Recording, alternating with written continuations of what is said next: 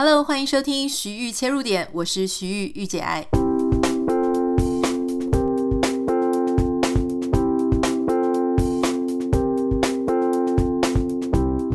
欢迎收听第一百零七集的徐玉切入点。今天首先要很开心的跟大家分享一件事情哦。如果昨天你在 Instagram 上面有看到，或是在我的 Facebook 上，应该都有看到，我很开心。昨天我们迈入了一个不同的里程碑，就是徐玉切入点呢，终于完成了我们第一百万次的呃收听量哈。其实老实说，我觉得这个数据应该要再更早一点。那其实原因是因为是这样，现在所有的 Podcast。我们的平台都是在不一样的平台上，例如说，像台湾有两家，一家是 s o n g On，一个是 First Story。那因为我自己比较早就开始在做 Podcast，虽然说从二零一八到二零一九，可能这段时间不是那么稳定的在更新，所以我当时在做的时候呢，台湾并没有这个平台。所以我们那时候用的就是一些美国啊比较流行的平台。我一开始是用呃，我有点忘记那个叫什么了，但是我后来用了一间叫做 Simplecast。那这个 Simplecast 它的呃，它一切都很不错，因为它是美国的。等于是美国的服务平台，可是它的问题是因为它的计算，它的数据上的计算的门槛比较高，所以如果你从后台去比较，比方说 Spotify 啊，或是 Apple 给我的数据，其实我会发现 Simplecast 的数据上都比较少。好，那这个原因可能就是因为，呃，有一些平台它可能你点一下，或听不到一秒，它就会算一次。那有一些平台，它可能就会说你要几秒以上，它才会算你是一个有效的收听。像 YouTube 上面有很多啊，就是 YouTube 上面有一些数据也是，它会跟你讲说，呃，什么多少次以上才算是这个有效收听，而你有效收听的数据是多少。总之，后来我自己就发现，Simplecast 它在数据上的呈现上非常的严格 哈，所以我们的数据呢，大概是人家只有百分之五十啊。那当然还是很开心，因为即使说它的数据比较严格，但我们还是完成了这样的一个呃成绩。可是其实最让我自己开心的是，我从呃开始决定日更和，七月底到现在呢，基本上已经完成了超过三个月。三个月对我来说不是一件容易的事情，因为如果说你跟我很熟，常常听我在分享的话呢，你应该会知道，我自己一直都承认我自己是一个非常三分钟热度的人啊。换句话说，就是我有很多很多的兴趣，可是这个兴趣呢，可能在这一段时间哦，我只要一全心投入。我就会二十四小时废寝忘食的一直在做这件事情，像例如之前画画啦，或是做一些可能你们还比我知道，就是有一些一些 project，你们就会看我一直不停的在做这件事。那当这个热情过后呢，我大概就会很难持续。所以我常常都说我自己是一个短跑型的选手，不是马拉松型的。以前我很讨厌人家讲我说啊，你都三分钟热度，因为我觉得这是一个缺陷。后来我先生那时候就跟我讲说，其实三分钟热度是一个非常难能可贵的一个特质，因为如果你能够好好掌握你那个三分钟，把你所有的爆发力全部都呃贡献出来、爆发出来，其实你去收集这些三分钟，它还是会对你的人生有很好的影响。我觉得那个时候我先生这样跟我讲的时候，我就觉得哇，天哪，我嫁你真的是嫁对了哈，因为你知道要去肯定。一个人还有肯定你自己的某种特质，有时候并不容易，因为我们自己的思维啊，常常就是会被一些传统的价值观绑架。例如说，像爸爸妈妈可能会跟我们讲说，你就是没有这种呃，没有毅力，没有恒心，否则你早就怎么样怎么样了。所以那个时候，你就会不由自主的去把那样子的一个价值观放在自己身上，然后就去责备自己说，为什么？为什么我就是没有办法坚持下去？可是有些时候呢，如果你能够正视说，哦，我这个三分钟的爆发力是非常有用的，那我只要每次一开始兴致一来，兴头一来，我就很认真的把这个三分钟爆发力发挥发挥到最极致，发挥到最棒。而且说真的啦，其实在这个 podcast 上面，我有跟大家分享，日更确实不是一件容易的事情哈。可是呢，在日更三个月之后，我突然发现，诶，我也很喜欢这样子的一个做法。而且我觉得说，原本我想说一百集就不要日更，但我现在诶，做出兴趣来了，我就觉得蛮开心的哈。当然，我想呃。大家不知道有没有看过一本书叫《原子习惯》哈，《原子习惯》它有提到一句话，我印象很深刻。他说呢，你要把你的专注力放在你正在进行的事情的轨迹上，而不是要只看它的结果。换句话说呢，我们常常就会一直在想说，为什么我现在所做的事情，我看不到它的意义，我看不到它的成果，我看不到它的结果，我不知道我在做的事情有没有意义。可是事实上，最重要的事情是你要看到你自己的轨迹，就是你行进的轨迹、行进的路径。你要确实的把这些轨迹跟路径好好的走好，好好的踏好，某一天你才会看到它的成果跟它的结果。好，那当你回首看到它的结果跟成果的时候，老实说，那种开心成就感，比方说像我现在说，哦，一百万次下载量，那我很开心。好，那开心一天两天。可是事实上，它更重要的事情是你每天在制作节目的过程，每天在跟听众互动的过程。当你们写信给我的时候，当你们在留言上留言鼓励我的时候，其实那些时时刻刻、实实在在的都影响了我每一天的心情，我每一天的想法，以及我每一天去呃有一个很正向的循环反馈给你们我的一些心得分享，跟我的一些知识，我的一些所学。那其实，如果说今天呢，你有一个想要尝试的事情，我也会鼓励你说，你就试试看。好，那如果你真的试试看，不管是三分钟、两分钟、一分钟热度都好，你如果遇到一个你喜欢的事情呢，其实你自然而然你就会比较愿意坚持下去。那你真的要走到比较长久的，必须要你在这件事情当中获得一些意义。好，那所谓，比方说，我就我自己来。做这个 podcast 来做举例，比方说大家给我的一些反馈，好，就说我哪一集帮助了他什么，或者说在某一个点上面呢，诶，他想起了他小时候的一些事情。当大家这样子给我反馈的时候，我同时就会去思考说，诶，我做这件事情，虽然说你看起来好像每天都要花一点时间去录制，每天都要想新的更、新的题材，可是呢，因为有这些反馈。然后我就会想说，哦，原来我在做的事情就是一个在影响大家。或许我不知道说到底影响了谁，然后我也没有办法去有一个目标说，哦，我今天就是要影响你做这个决定。其实我不是嘛，大家应该知道。我只是想跟你分享另外一种看法。那有时候呢，很有趣的事情是，另外一种想法进来之后，诶，有时候跟你产生共鸣。反而会有一种释放，然后会有一种抒发、疏解了你原本压力的一个效果。那所以后来我就发现说，哦，原来我在做的事情它是有这样的意义。那这个时候呢，我就可以哦，就是觉得说我有一部分达到我的自我实现，因为我自己最希望做的事情就是可以啊。就是发挥一些好的影响力给社会嘛，那我就发现说，哦，原来我的天分，或是说原来我的使命，我的任务就是要做这件事。好，那五秒钟音乐之后，马上回来跟你讲一下，昨天很多美国人都睡不好哈。你现在如果在收听的话呢，美国大选的结果目前还没有完全出来，可是呢，住在美国的朋友们，不管有没有拿到公民的，大家都啊引颈期盼，因为今年的厮杀呢非常非常的接近哈。那我想，呃，五秒钟音乐之后要跟你聊聊，就是关于我们的选择，关于我们的选边站，还有一些心理学。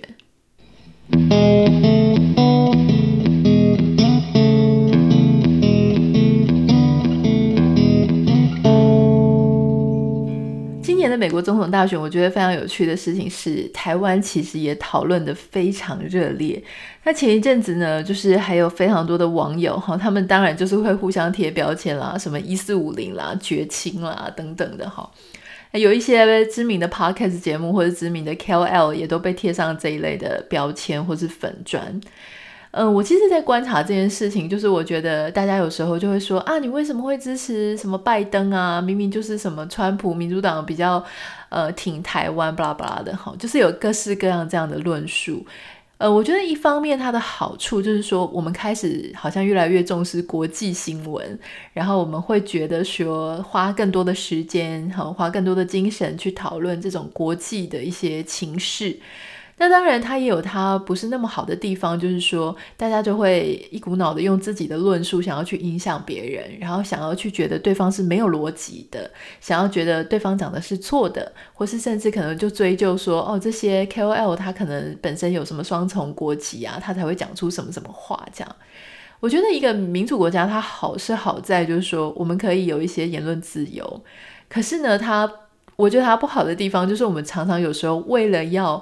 呃，觉得自己的立场是对的，所以我们就去攻击对方，然后我们用很多的标签贴在跟我们意见不一样的人身上，哈。呃，说真的，我自己在看这件事情啊，嗯、我要讲的事情是哈，其实人生跟这个很多国际外交的事情上，我们有时候不一定要选边站啊。呃，如果大家有注意的话呢，其实你会发现，很多时候，特别是国际外交情势。其他国家，它明明就有对这个国家，好，它比方说，你像中国大陆，它可能对美国的选举，好，你不用讲，你就可以猜出说它可能比较倾向谁，好，或是不只是中国或美国的关系，可能全球的这个国际关系情势都是这个样子。可是真的很少很少有人会去讲说哦，我就是支持哪一个党的候选人。通常呢，就像昨天好那个记者在问中国的时候，那中国的发言人就说那个是美国的内政，所以我们不予不不予评论，不站边。这个是最标准的这种外交辞令。好，为什么？原因就是因为有些事情你真的不用选边站，因为原因就是说你要开放你自己，好，就是两个都会是你的未来的朋友，而不是在还没有决定是谁会是你的朋友或谁会是你的敌人的时候，你就选了一个边。事实上，如果太早的选边站，好，或者说其实在很多事情的。呃，发展还没有很水落石出，或者你没有把握的时候，其实选边站它确实是一个蛮危险的行为。就像说，有些人说啊，好像共和党的呃总统候选人或者他们整个党好像对台湾比较支持，所以你就是拼了命的要去支持共和党的候选人。那结果万一胜选的是民主党，那怎么办？啊，还有就是说。你真的确定这个共和党他未来不会因为任何原因，所以牺牲了你的权益吗？啊，你有必要在这样子的状况下这么样的去呃拱一个选边吗？哈，这样子，那当然其实。这个东西呢，它是这样，它分两种，一种是你内心可以支持某一个政党，第二个是在社交、在外交、在外部的环境上，你有没有需要去做这样子的选边？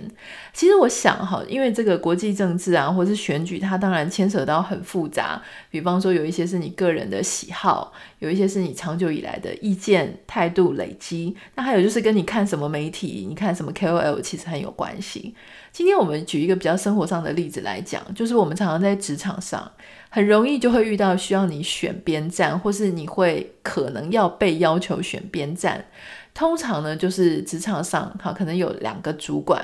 好，或者说有两股势力好了。那通常那个。比较跋扈，或是站在比较优势立场的人，他他会很希望他的下面的人或他身边的人可以选边站。他甚至有些时候呢，其实也没什么权利，那你就是两个两组不是很合的同事，那他们就希望你可以选边。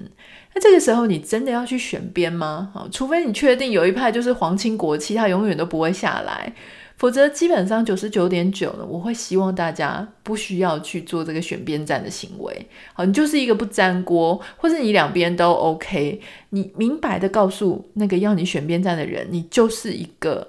不是那一种会完全臣服于某一个人，你不是他的喽啰哈，你为什么要去选边站？所以老实说啦，我觉得呢，要不要选边？小时候呢，我们常常就会。我自己有这种经验啊，就是在国小的时候，我们班可能同学就排斥、排挤某一个人，然后那个排挤人的同学呢，他就会希望我们可以选边站，就是我们要跟他当朋友，不要跟另外一个人当朋友。所以你就会发现，长大之后那些要你选边站的人呢，其实都还蛮幼稚的哈。我自己认为小孩子才选边站啦，大人是不会选边站。不会选边站的原因有很多，就是要给自己更多的空间，好，以免就是有任何的选项啊，风吹草动。我觉得这个是蛮有可能会出现的哈。好，那今天我想要跟大家另外分享一个事情哦，就是说。呃，你知道吗？很多人在我们谈谈到选择，我有发现最近有一个心理学的一个论述，因为我我自己看到的一篇文章，我觉得很有趣，想要跟大家分享哈。这个文章呢，刚好跟选边站不太一样，因为当你有两个选项，你很可能会选其中一个；但是当你有很多选项的时候呢，大多数的人呢都喜欢选那个站在中间哈，或是排在中间的选项。例如说，呃，假设不管你现在是在开车，或是你现在正在化妆哈，你在跑步听我们的节目，跟你玩一个小游戏哈，从一到十二。好，这十二个数字里面呢，你随便挑一个。好，心理学家发现呢，有百分之五十八点九，将近六成的人，他会选择五六七八其中一个数字。我不太知道你是不是就是这个将近六成的人。哈，刚刚选了哪一个数字？好，另外有一个芝加哥大学，他做过一个研究，就是说，你把一系列的选择放在眼前，A B C D E，哈。然后呢，我们双眼就会很自然而然的把我们的视线就放在这个中间 C 跟 D 的选项，然后呢才会移到 A 跟 F，就是 A B C D E F，我们眼睛就会先看 C 跟 D，就是中间的，然后我们再去看 A 跟 F，最后呢，我们又会从 F 再回到 E，再回到 D，也就是一开始会看中间，后来看两侧，再从两侧再移回中间。好那跟这个呃选择有点类似的呢，就是有另外一个心理学的专家，他曾经研究过说，在超级市场里面，如果说呢，我们就是只放四样货品的话，百分之七十的客人他就会选那个放在中间。如果是四样嘛，他一定会选第二样或第三样。好，那我觉得很有趣哦，就是说。诶，在这么这么多的研究都发现，人他会去选择站在中间的那个位置的选项。好，所以说，原来我们喜欢一个什么样的人，或喜欢一个什么样的物品，做了某一种选择的时候，其实呢，它是跟心理学、跟当下的时空环境背景、跟当下的一些也许会触发你的心理机制的这样子是有关联的。好，例如说。呃，有些人他就说这个叫做中央舞台效应，哈，或者叫什么中央串联凝视效应，这是什么意思呢？就是说，因为刚刚已经讲了，你会很容易给中间位置的人多几多看他几眼，而因为你多看了他几眼，所以你比较容易对这个东西有产生好感跟记忆和印象。好，那因为你后来在那几眼呢，产生了一个好感跟这个好印象之后，你又会想要再多看他几眼。好，你这样去回想说，你自己在逛超市啊，或者你在 Costco 里面买东西的时候，是不是这样？就是一开始你可能就是诶扫过去，扫过去的时候呢，你的视线常常都会落在中间。好，就是不管是一个啊、走道的中间，还是说一个橱柜里面的中间项目。然后呢，哎，你就会看他一下，也许你这时候就想要走掉，可是你突然觉得说，嗯，他好像不错，你又回去再多看他两眼。好，我觉得这个心理机制被点出来的时候，那就非常有趣了。你有没有发现，你可能以前喜欢的对象，就常常会是那种你的眼光很容易看到的、所触及的对象，比方说坐在你对面的女生啦，或者说在研讨会的时候坐在你。呃，眼光这个斜前方可能不会是最左右两侧，但是它可能就是会在你视线、哦、这个扇形区域面积散出去的那样子的位置的一个人哈。然后因为呢，你在那样子常常眼角余光就会看到对方，所以呢，不经意的又觉得说，嗯，好像。对他有一点好感，所以又再继续多看他几眼。这个在心理学上叫做中央串联凝视效应哈，所以我觉得很有趣。这个东西呢，没有什么对跟错啦，因为它就是心理学家他呃发现的一个很有趣的现象。好，那比方说你自己在交友网站上，你可能第一个对象，第一个马上跳出来的对象，常常都不是你会去啊划出来或是跟他邀约的对象，大概都会是差不多第三个啦、第五个啦这中间的哈。那这个东西它会帮助我们反省，就是说，当我很喜欢一个候选人，或者当我很喜欢一个对象，或我很喜欢一个物品的时候，老实说，这个东西呢，因为刚刚已经讲，它受到很多的心理的机制啊，哈，它受到很多环境的影响，所以有时候呢，当我们这个影响它是很小的时候，比方说，如果我只是选一个沐浴乳，选一个洗发精，这个对我人生不会造成什么重大影响，所以没关系。可是当我在选的是一个候选人，当我选的是一个结婚的伴侣，当我选的是一个职业，当我选的是一个它会影响我人生很重大、哦、很长远，它是比较重要的一个决定的时候。我们不要忘记，同时呢，我们可以去反省自己说，说我为什么当初会喜欢上这样子的一个人或这样的一个事、一个物？哈，是不是有哪一些时空背景，或是什么样的心理机制、什么样的心态，有可能影响了我当时的决定？所以有时候我们在想说，我们希望可以做一个比较理性思考的人，或是我希望这件事情做比较全盘的决定。我现在印象当中很深刻，有一个网友就写信告诉我说：“哎，我有一集呢，就触发了他去思考说。”呃，他已经跟这个男生分手了，可是他回想，就说那个男生呢，当初他为什么会跟他在一起？原因就是因为这个男生在跟他告白的时候呢，其实他的背后，好，不知道是在哪里了，就是有一个非常浪漫的音乐，而他非常喜欢那一首歌曲，所以当那个音乐放着的时候呢，他会觉得。她就会自己跟自己讲说：“好吧，那我就给这个男生一些机会。虽然她当时对这个男生还不是很了解，好，也没有非常好的印象。可是当那个哎情境音乐主题曲响起来的时候呢，就加速了她，增温了她想要 say yes 的那样子的一个念头。”后来我想一想，哎，其实也是哎，因为我就在想说，嗯，我以前呢，如果说答应人家跟人家交往的时候，我就去回想说，到底是什么样的情况会让我那时候鬼遮眼？哦，不是，就是会让我那时候 say yes。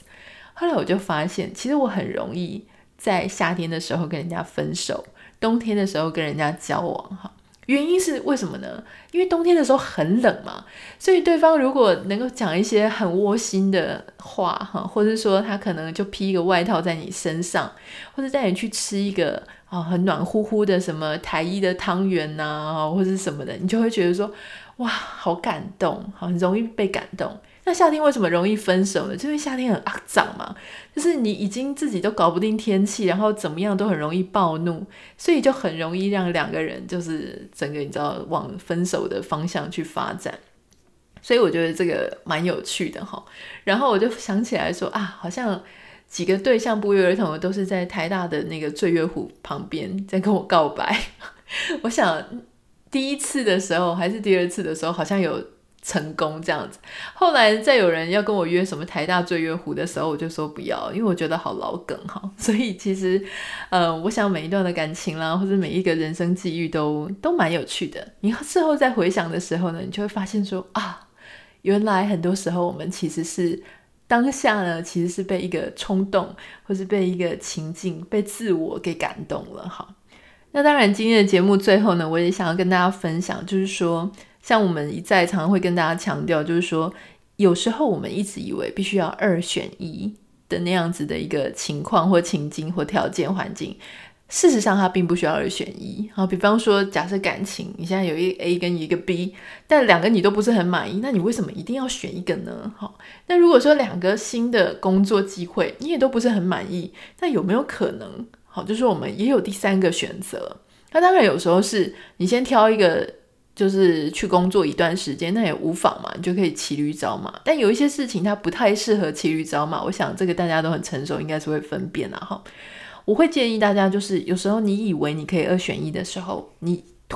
慢一点去做决定，想一下有没有可能可以等一等，好，或是我们可不可以去创造出第三种选择，好。我都非常感谢大家愿意就是写私讯给我，然后跟我分享你的一些呃想法、你的生活，然后还有你最近遇到的一些点点滴滴。因为就像我刚刚讲的，因为你们的来信，然后你们的私讯，还有你们在我们 Apple Podcast 上面的留言，其实我都会看。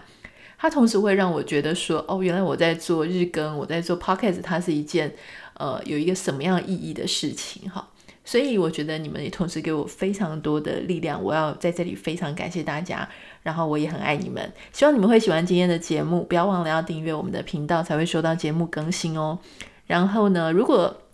想要私讯我，或是想要这个收到新的节目通知，都可以加入我的 Instagram 账号 Anita 点 Writer A N I T A 点 W R I T E R。然后也最重要的是，请大家帮我到 Apple Podcast 下面留下五颗星跟你的留言，好，非常非常期待可以听到你们跟我的分享。那今天就先这样子喽，我们下次见，拜拜。